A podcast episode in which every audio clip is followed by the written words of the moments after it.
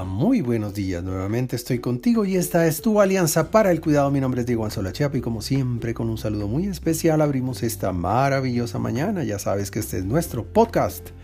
Muy buenos días cuidadores, tercera temporada para la primera comunidad de cuidadores de habla hispana a la que puedes acceder y registrarte en www.alianzaparaelcuidado.com.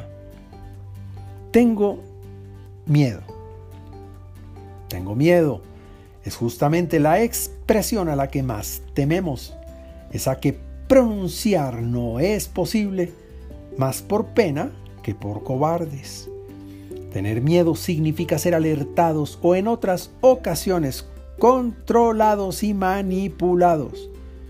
Controlados por una emoción que en algunas oportunidades es indispensable y necesaria, pero en otras es abominable. Cuidado, que no te domine el miedo. Pégale una trompada, ponlo en su sitio y ponle las reglas claras. Cada vez que te ataque, aléjate y proponle más bien que en vez de invadirte, intenten ser amigos. Dile que trabaje para ti, que cuando venga a advertirte, a ayudarte, a hacerte reflexionar, serás bien recibido pero que no le vas a permitir jamás estresarte.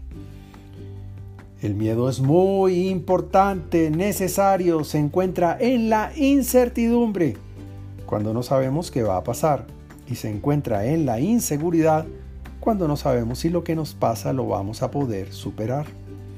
El miedo es una prueba maravillosa de carácter que te obliga a reflexionar a medir tus capacidades y a confiar en ti mismo, a ver en el espejo a ese gran ser humano que con coraje y carácter sabe que cada momento difícil es una importante escuela para ejercitar tu inteligencia, aprender y empoderarte.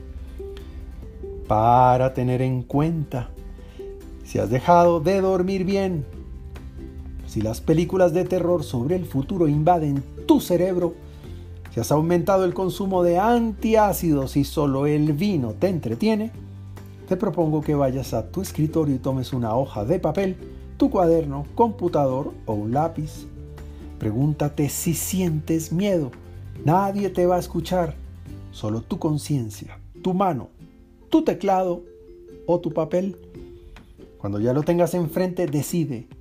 Decide si te vas a dejar poseer o si en su sitio lo vas a poner.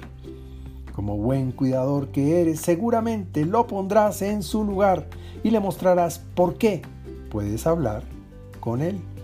Dile que no te estorbe, dile que lo respetas solamente como consejero para advertirte el peligro o hacerte reconocer.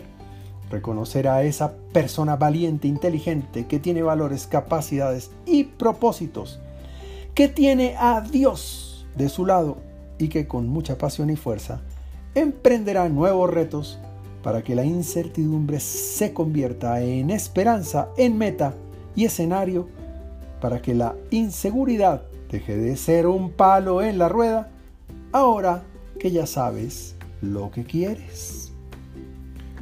Por ahora, te envío un gran abrazo digital y que Dios te bendiga esta semana.